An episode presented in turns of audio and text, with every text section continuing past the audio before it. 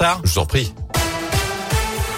Et à la une ce jeudi, cette journée de grève interprofessionnelle, augmentation du prix des produits de première nécessité, de l'énergie, contexte social compliqué. L'intersyndical appelle à la mobilisation aujourd'hui dans la Loire notamment. La dernière manif au sujet du pouvoir d'achat remonte à octobre dernier. Trois rassemblements sont en tout cas prévus dans nos départements.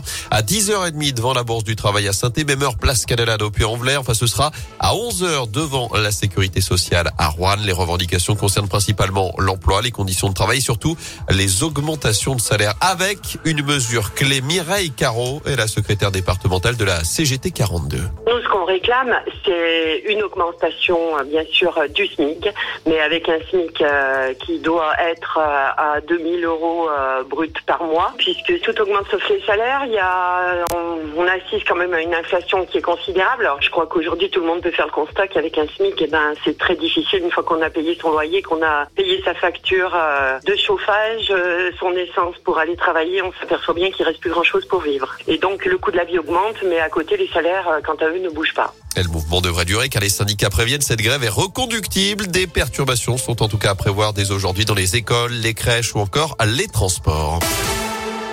Dans l'actu également, cette enquête ouverte à Chalmazel au lendemain de cet accident qui aurait pu virer au drame. Une fillette de 8 ans est tombée du télésiège hier en début d'après-midi. Une chute d'une dizaine de mètres de hauteur. La victime se trouve avec son grand-père au moment des faits. Elle a été prise en charge par l'hélicoptère du SAMU pour être transportée vers l'hôpital nord de Saint-Etienne.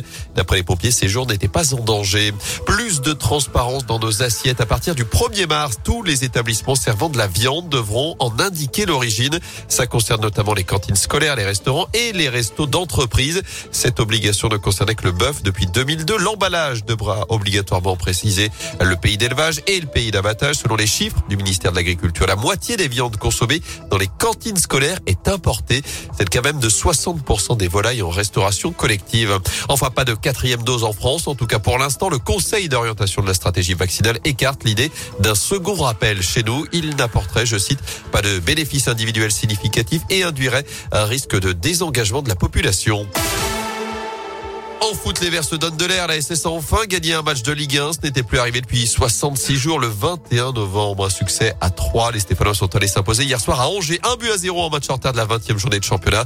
But contre son camp d'un Angevin en fin de première période. Et grâce à cette victoire, les hommes de Pascal Duprat recollent aux concurrents pour le maintien. Les voilà désormais à 4 points du barragiste, 5 points du premier non relégable avant le déplacement à Bergerac ce dimanche, 8 de finale de Coupe de France. À retenir aussi les Bleus dans le dernier carré à l'Euro de hand. L'équipe de France a décroché son ticket hier soir pour les demi-finales en renversant le Danemark. Succès 30 à 29. Les Français affronteront demain euh, la Suède pour une place en finale. Et puis on connaît les porte-drapeaux de la délégation française pour les JO d'hiver à Pékin. La skieuse Tessa Worley et le freestyler Kevin Roland ont été choisis hier pour emmener les Bleus lors de la cérémonie d'ouverture dans 8 jours, vendredi 4 février à Pékin. Le biathlète Benjamin Davier mènera lui la délégation paralympique.